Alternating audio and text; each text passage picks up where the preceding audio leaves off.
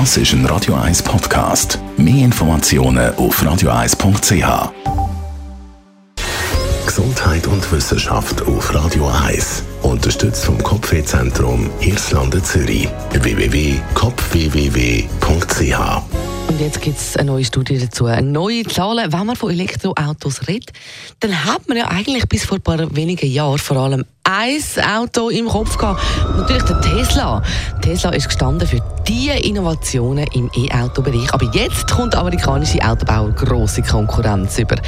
Dass Verkäufe von Elektroautos immer mehr steigen, ist klar. Eben gerade gestern hat der TCS vermeldet, mittlerweile hat es eine Viertelmillion Elektroautos, die man auf der Schweizer Straße. Und immer weniger davon sind aber die beliebten Tesla. Das zeigt eben die neue Studie aus Deutschland.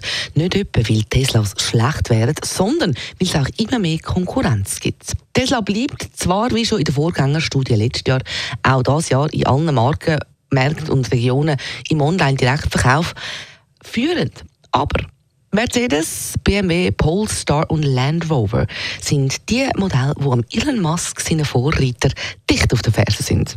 Übrigens, die neue Studie zu den Elektroautoverkäufen zeigt auch, Elektroauto digital, wie sie ja meistens sind, werden auch immer häufiger online gekauft. Also nicht mehr mit äh, beim guten alten Garagist vorbei beraten lassen, Probe fahren und vor allem den Preis verhandeln. Nein, digitale Autos werden also auch digital bestellt.